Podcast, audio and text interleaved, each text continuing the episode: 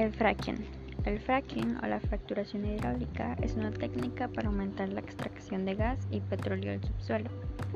Este se aplica para posibilitar el yacimiento no convencional en la roca generadora.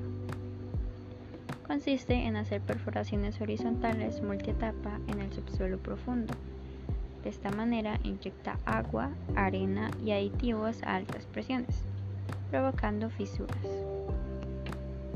Este proceso trae muchas consecuencias negativas. La realidad actual no lo ha legalizado o prohibido, sino que ha incrementado sus impuestos y regalías, es decir, solo se ha autorizado en planes pilotos. Este tema es bastante complicado y siempre ha estado en un constante debate, hasta que se muestre claramente el daño que genera la contaminación tóxica que amenaza diferentes formas de vida y los ecosistemas se tomarán cartas en el asunto. Hay que tomar una decisión pensando en las próximas generaciones y frenar esta crisis climática que trae conflictos ambientales, desigualdad, degradación y pobreza al ecosistema.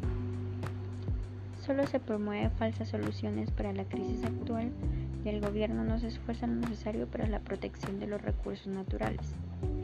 El fracking impulsa el cambio climático, escasez de agua y alimentos, también produciendo escape de gases al medio ambiente y a la estratosfera.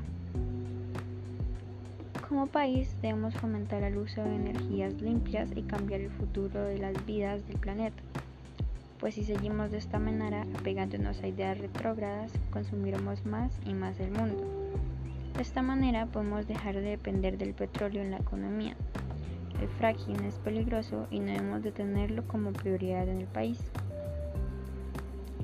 Debemos hacer llegar esta información a las personas del Senado y que realicen una transformación, pues la realidad es que para prohibir el fracking debe existir una ley para aquella, unirnos como país y contribuir a la eliminación de esta explotación.